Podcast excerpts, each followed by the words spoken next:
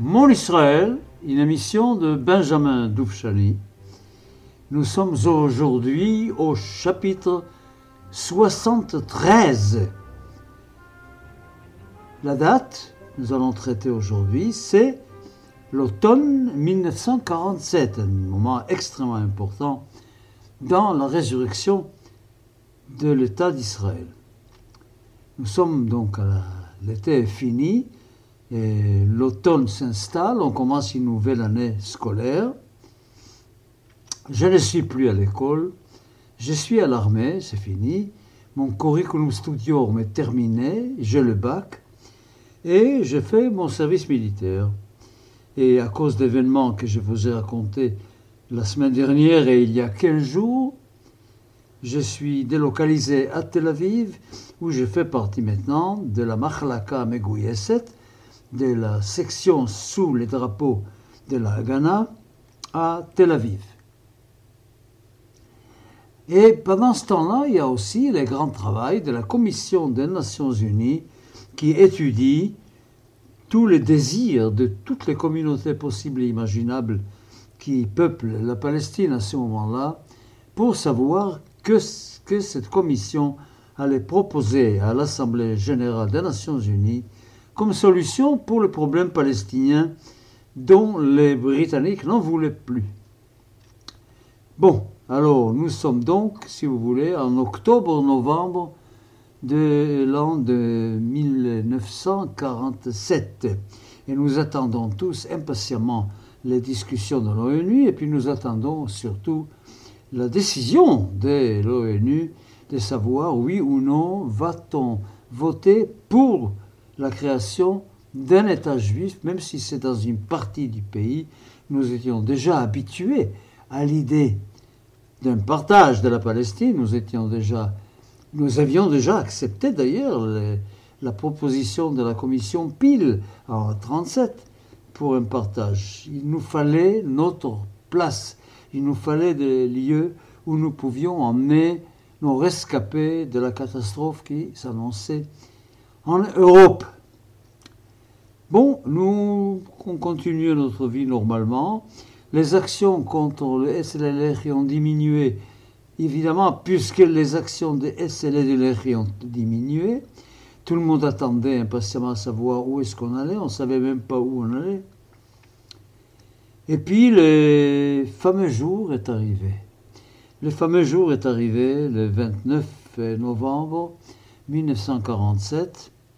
Je me souviens de cette nuit comme si c'était hier, pour la simple raison que c'était une nuit où je n'ai pas dormi, j'étais pas le seul, tout un pays qui n'a pas dormi.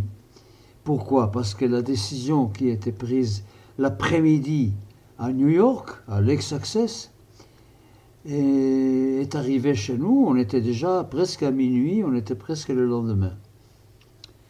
Et on était place Magen David, vous savez, à Tel Aviv, la, le carrefour entre la rue Allenby et la rue du Roi Georges et le Chouk à Carmel et la rue Nachalat Binyamin, vous voyez bien ces fameux carrefours au centre-ville et où on a installé des haut-parleurs et puis il y avait un monde, absolument un monde fou qui était là.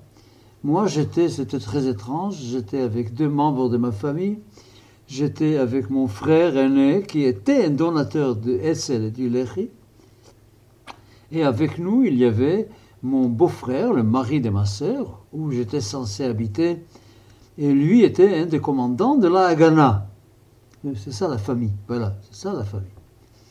Tous les trois, on était là, on attendait, et puis on suivait pas à pas les votes, les votes de l'Assemblée, pays après pays, par ordre alphabétique, avec des papiers où on marquait le nombre exact des présents et combien il fallait qu'il y ait des votants pour, combien contre. Vous savez qu'il fallait deux tiers de pour pour que la décision soit acceptée. Et on a tout noté et on a tout suivi.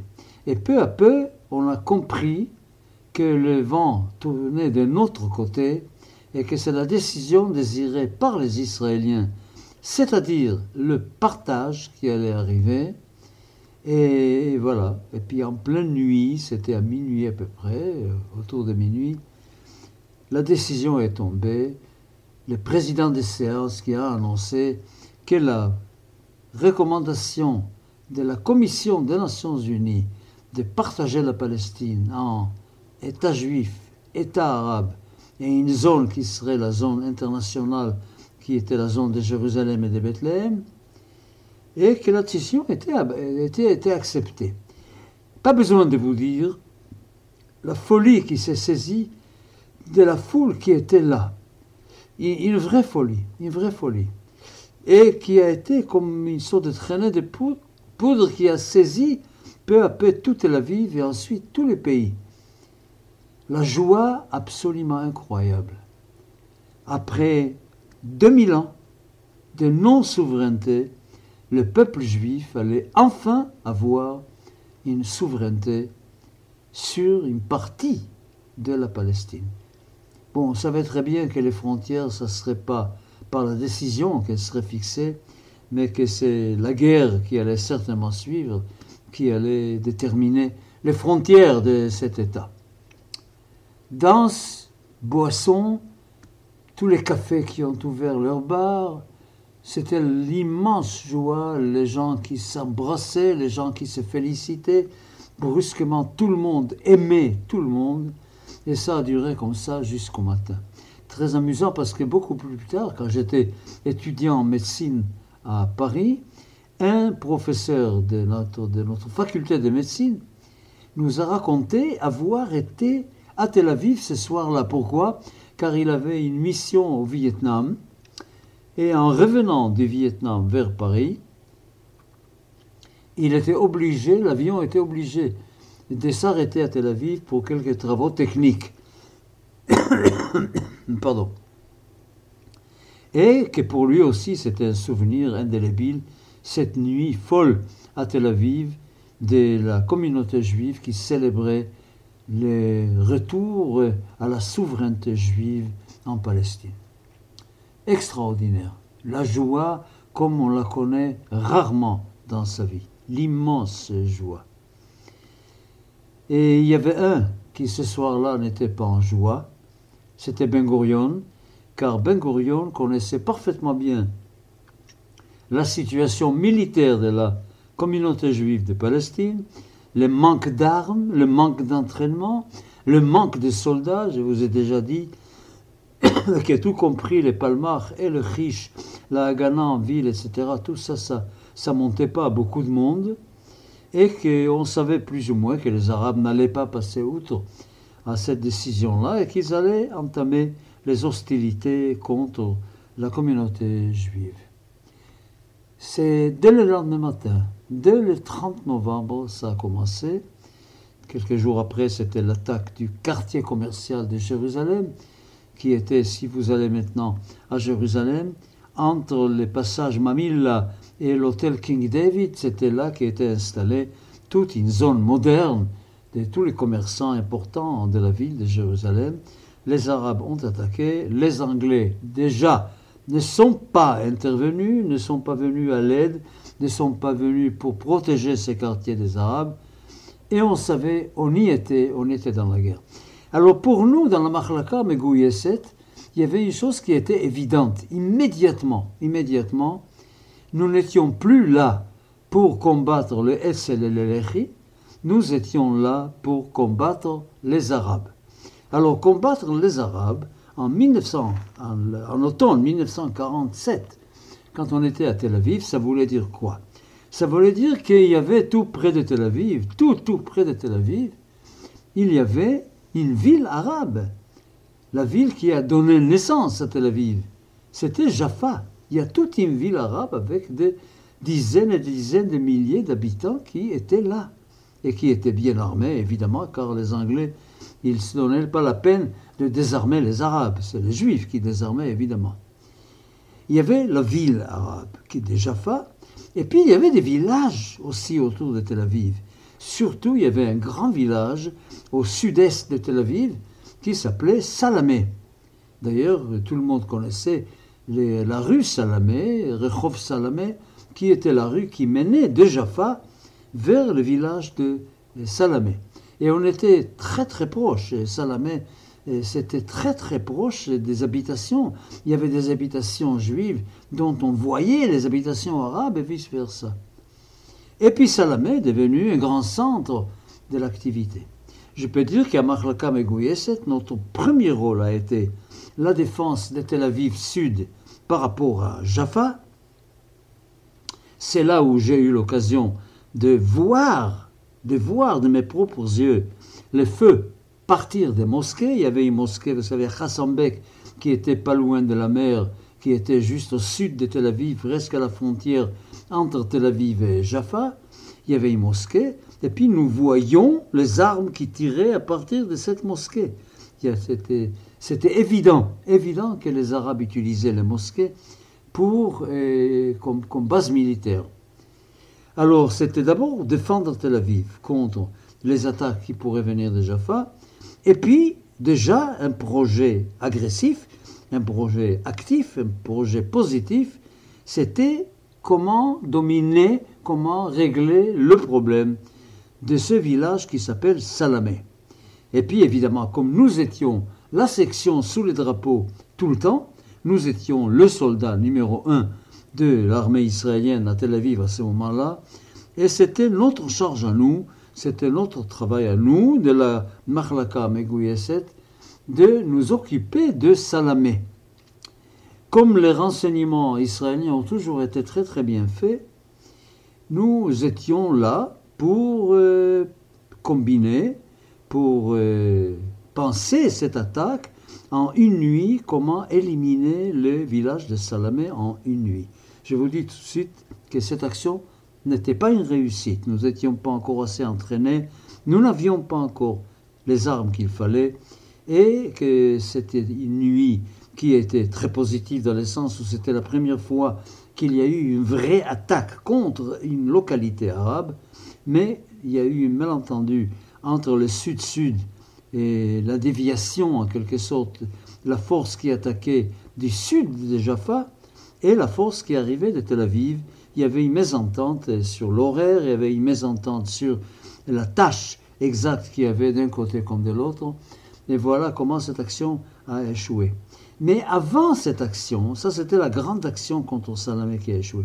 Avant cette action, il y avait quand même une action contre Salamé qui, grâce aux renseignements israéliens, a réussi, réussi au-delà de ce qu'on peut imaginer. On a appris que tous les chefs des bandes arabes de la région de Jaffa Tel Aviv allaient avoir une réunion, une réunion un certain vendredi soir dans une certaine maison de la, de la localité du village de Salamé. évidemment, on a tenu compte de cela et on a envoyé toute la section, toute la section, tout le monde participait à cela, armé de pistolets, des fusils, des mitraillettes, des fusils mitrailleurs. On nous a envoyés en pleine soirée vers cette maison où il y avait cette réunion pour éliminer tout, tout commandement des forces arabes de la région. Alors là, je dois avouer, c'était ma première expérience de feu. Et du feu, il y en avait. On était quand même pas mal de dizaines d'armes. On s'est placé, évidemment, devant cette maison, en longueur, comme ça, à peu près à 40 mètres de, cette maison, en faisant le moins de bruit possible. Et élimination des gardes arabes, je ne vous dirai pas comment, évidemment, vous avez compris qu'il ne fallait pas faire de bruit, il ne fallait pas tirer des armes à feu, et c'était par le couteau qu'il fallait se débarrasser de ces quelques gardes que les Arabes avaient mis et pour protéger cette réunion. Et nous étions là, nous, tous armés, chargés, face à cette maison. Et croyez-moi que quand l'ordre est arrivé, feu C'était vraiment l'enfer, car toutes les armes ont commencé à tirer en même temps. La maison était une maison de bois qui ne protégeait pas contre grand-chose et je ne peux pas vous dire, je n'ai pas les détails exacts des dégâts, mais c'était une action extrêmement importante car elle a permis d'envisager la défense de Tel Aviv et la conquête de Jaffa beaucoup mieux, ayant éliminé la plupart des commandants de la région Jaffa Tel Aviv de la part des Arabes. C'était une énorme réussite, une énorme réussite. Et c'est ça qui a donné d'ailleurs l'envie d'éliminer Salamé complètement, sauf que l'opération qui était prévue quelque temps après et qui consistait à éliminer Salamé demandait plus de préparation et demandait plus de force, demandait plus d'armes. C'était pas si simple que ça. On a compris très vite que ça allait être la vraie guerre et qu'une vraie guerre ça se prépare, une vraie guerre ça se pense, ça s'entraîne, c'est pas si simple que ça. Voilà. Alors vous savez à peu près maintenant dans quelle ambiance je me suis trouvé à ce moment-là. J'ai déjà commencé à préparer mon retour à Jérusalem, évidemment. Il n'y avait plus de raison. Maintenant, la guerre était entre juifs et arabes. Ce n'était plus entre les juifs et les anglais. Les anglais avaient déjà une date qui était fixée. Cette date était le 14, le 15 mai 1948. Le 15 mai, pas le 14. Sauf que personne n'a pas fait attention que le 15 mai, c'était Shabbat, que Shabbat, ça posait quelques problèmes. Nous allons y arriver, vous allez voir, c'est intéressant, comment on est arrivé, en fin de compte, à ce que le jour d'indépendance d'Israël soit tombé après coup, le 14 mai, pas le 15 mai. Mais ça, c'est pour plus tard, c'est quelques mois après. Et quel mois, et quel mois, quel mois douloureux. Donc, on était en plein dans la bataille, alors c'était des attaques de localité, et c'était des attaques de la route, des routes, de toutes les routes qui étaient isolées. Il y avait d'abord, d'abord et avant tout, la route Tel Aviv-Jérusalem. Jérusalem est une ville, une énorme ville, de pas, pas mal de millions d'habitants, qui avait besoin de manger et pour laquelle il fallait fournir tout, tout ce qu'il fallait pour une ville, pour nourrir une ville. Et la route était indispensable, il fallait protéger la ville. Et ce qui était très malheureux, évidemment, c'est que cette route Jérusalem-Tel Aviv traversait une zone à 100% arabe.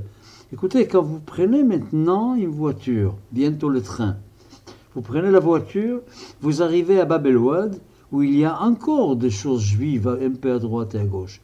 Et à partir de Bab quand vous montez vers Jérusalem, il y a Kiryat Anavim, il y a Malech Hamisha, à part ces deux, localités, de Kiryat Anavim et de Ma'aleh Hamisha, tout était arabe, des villages arabes à droite et à gauche de la route. Et tous les jours, quand il y avait une caravane de voitures qui montait du bord de la mer vers Jérusalem, évidemment que les Arabes étaient prêts, ils envoyaient leurs gens avec bien armés, avec des fusils, avec ce qu'il fallait, pour empêcher ces caravanes de monter à Jérusalem.